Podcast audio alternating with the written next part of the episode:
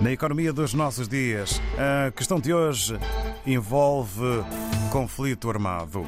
José Gonçalves, esta guerra em Gaza tem implicações financeiras sem limites para os beligerantes? Efetivamente, todas as guerras levantam uma pergunta inicial: é a capacidade dos beligerantes de a manterem do ponto de vista financeiro.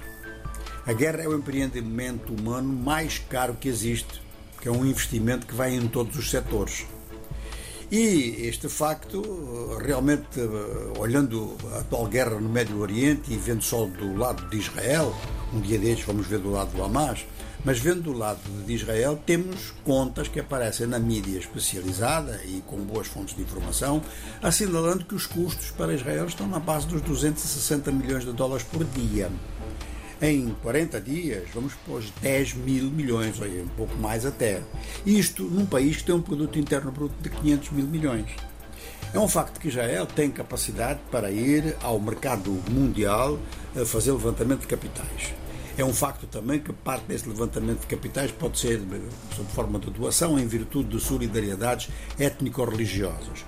Mas há uma outra parte que tem que ser paga, paga os juros têm que ser pagos.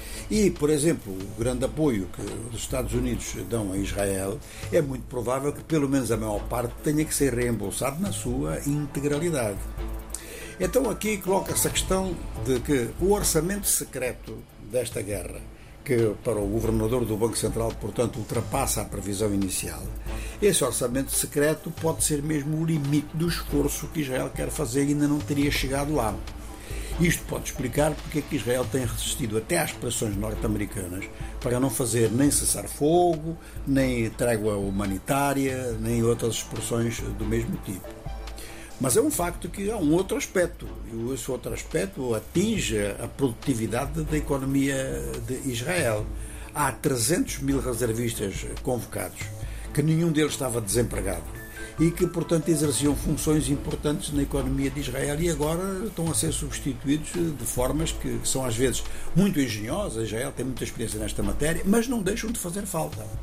Então, quer dizer, esta guerra pode estar ou limitada e calendarizada em termos eh, do orçamento secreto que, que lhe dá o suporte, ou isto vai provocar uma crise económica muito séria em Israel.